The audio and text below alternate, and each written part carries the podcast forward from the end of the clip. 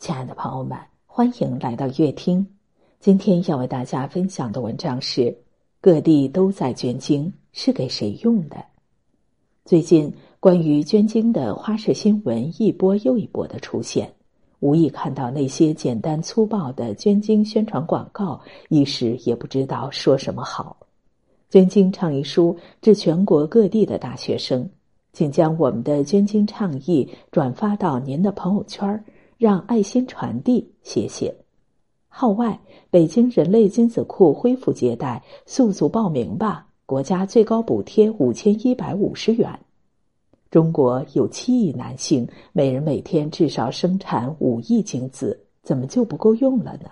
但现在为了让更多人参与其中，给出的策略是捐精给四千五到六千元不等的补贴，路费都报销。这种不费力还能赚钱的活儿，难道真的没人去吗？很多人觉得捐精门槛实在太低，连五官端正的要求都没有，这种精子库不能用。身高一米六五的精子谁用啊？其实，就算被嘲讽门槛低，也基本没人去。能吐槽的精子库质量不行的人，基本都不了解现实的严峻性。想生一个孩子没那么简单。捐精倡议书的背后是精子库的告急，那些等待精子的家庭已经排队到了一到两年后。以北京地区举例，看看捐精倡议书都写了什么。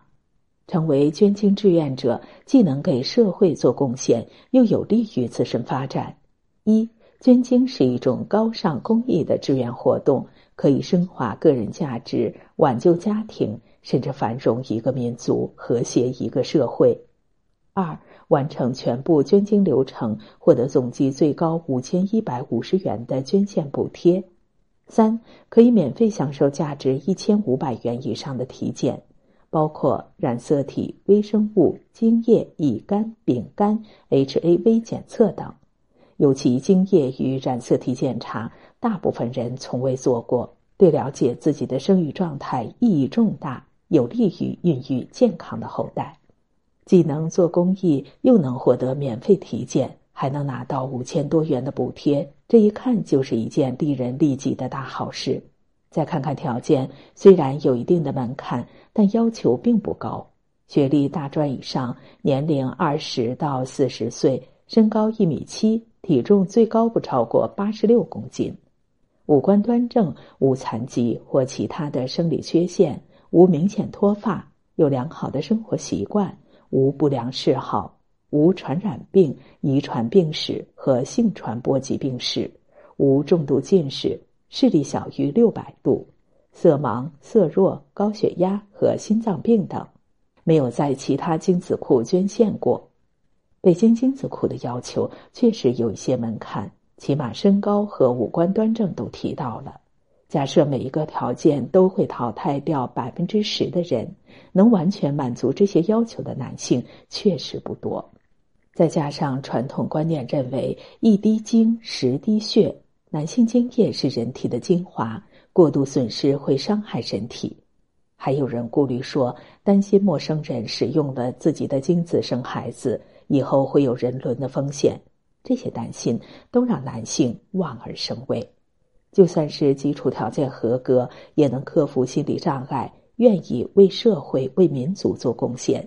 结果给精子做一个全面体检，又淘汰了百分之八十的男性，因为精子库保存的精子是要冷冻保存，量要多，浓度要高，活动力强，成活率还要高，对精子质量的要求高于正常生育人群的标准。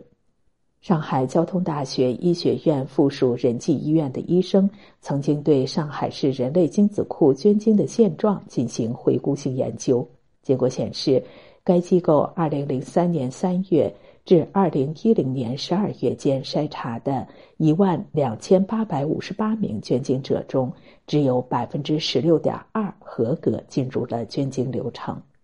再加上为期四个月捐赠过程，基本要跑五到十次，每次都要禁欲三到七天，半年后还要回来体检，能坚持下来的人就更少了。其实，精子质量下降、用精荒不仅是我国国家特有的现象，国外很多国家男性精子数量和质量都在下降。二零一七年，国外著名数据库网站发了一篇研究报告，报告指出，一九七三年至二零一一年，西方男子精子的数量下降了百分之五十九点三。二零二一年，研究报告的其中一位作者又在新书中写道：“预计到二零四五年，人类精子数量可能有降至接近零的风险。男性或将丧失生育能力，或许过于耸人听闻，经不起推敲。但有一个事实显而易见：无论是西方男性还是中国男性，精子质量都明显呈下降趋势。”年轻人在逐渐丧失自然生育的能力。如果真的到了无精可用的地步，那该怎么办呢？精子库的精子高级是什么样的人在排队申请精子呢？在我们国家，只有已婚不孕的夫妻才可以申请精子库的精子。知乎上有位匿名丈夫分享了自己的故事：结婚的时候，两个人身体都健康，一切看起来都很正常。但是备孕了两年都没有动静，他的妻子先去检查了身体，结果显示一切都正常。他去检查后确诊了无精症，就连睾丸穿刺检测都找不到精子，因此去看了省城和首都的专家，都告诉他没希望了。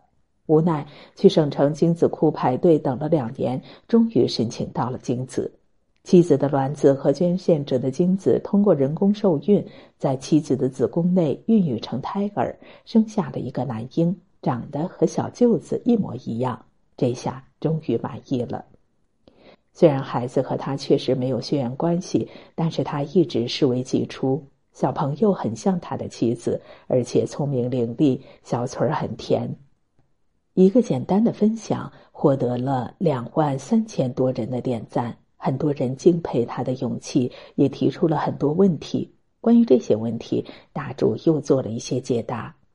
虽然孩子和他确实没有血缘关系，但是他一直视为己出。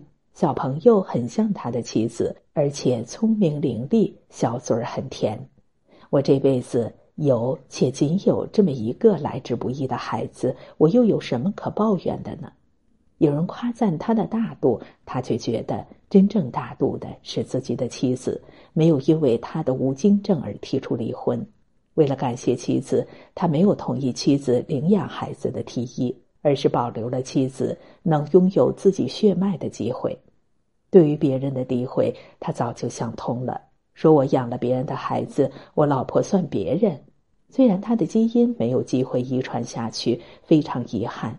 但是，人身上的精神和品质是可以言传身教给下一代的。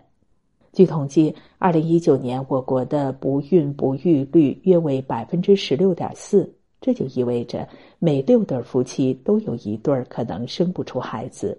少精、弱精、无精、精子畸形、多囊、输卵管堵塞等等疾病都有可能导致无法怀孕。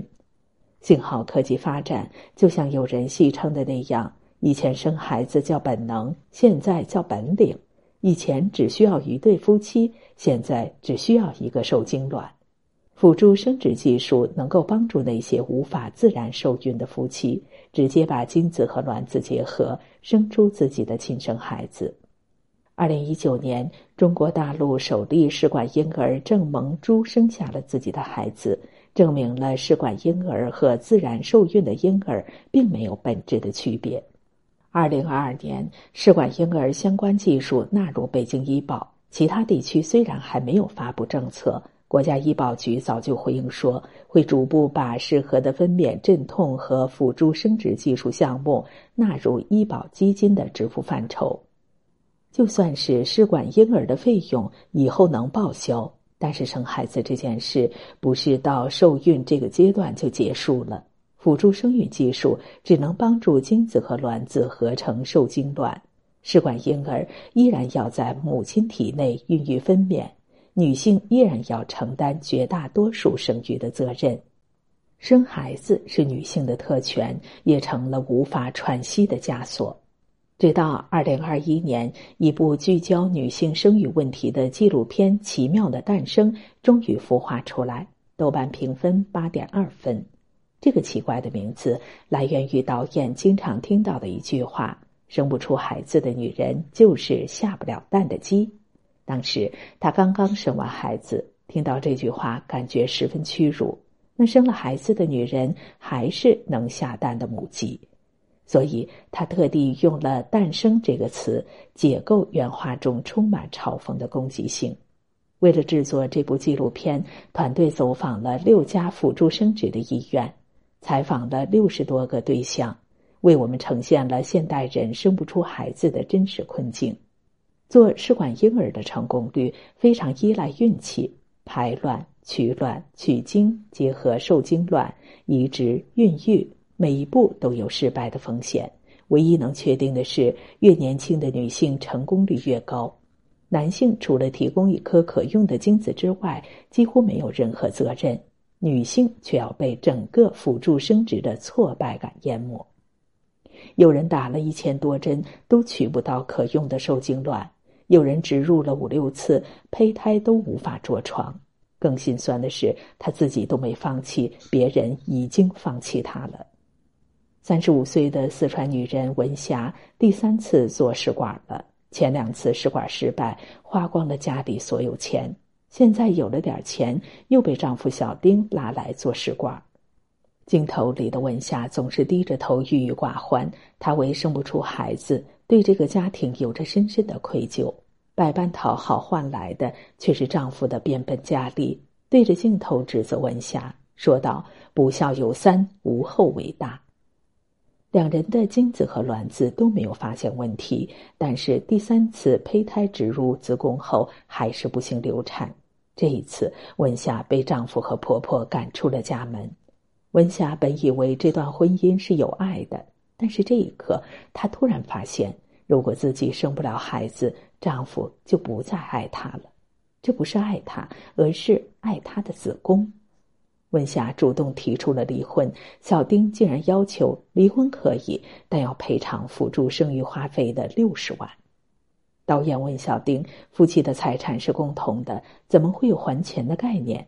小丁笑了一下说：“出来混总是要还的。”文霞的遭遇是无数女性正在面临的问题。男科医生总是看到，如果丈夫精子有问题。大多数女性会选择原谅或者寻求其他方法，甚至不要孩子，反而安慰起丈夫。而妇科医生却说，生不了孩子就离婚的太多了，有一些在我诊室里就吵起来，甚至打起来。生育成了女性单方面的责任，如果无法履行，就像是亏欠一般。二十六岁的欣欣遇到了更困难的情况。因为染色体有缺陷，要生孩子只能借用别人的卵子。可是国内根本没有公立的卵子库。如果男性真的到了无精或者是基因有问题，可以向精子库申请。基本每个省份都有自己的精子库。如果女性的卵子出了问题，却无卵可用，只能用其他做完试管婴儿的夫妻取出来但是没有用的卵子。但现实生活中，卵子比精子更加稀缺。想要等一颗卵子，可能要等到三到五年。欣欣等不起，她的婚姻更加等不起。丈夫的父母只给了她一年的备孕时间，并且不愿意支付任何辅助生殖的费用，否则就要离婚。在欣欣被婆家逼得失声痛哭的时候，丈夫装作没有看见的样子，在一旁甚至有些不耐烦。欣欣还想要再尝试一下，她回家恳求父母出钱给自己做检查，理由是丈夫对我真的很好，我很想为他生一个孩子。父亲不答应，欣欣指责父亲：“你有什么可理直气壮的？现在是你们的女儿生不出孩子。”然后父亲却劝女儿：“欣欣，你听我讲，爱情不是报恩，孩子不是用来报答他对你的爱的。”这句话应该让所有的父亲都和女儿说一遍：孩子从来都不该被当作幸福的筹码，也不该被当作弥补缺憾的工具，更不应该从出生就被捆绑在养儿防老的索求里。生育不是人的唯一追求，也不是婚姻的唯一目的。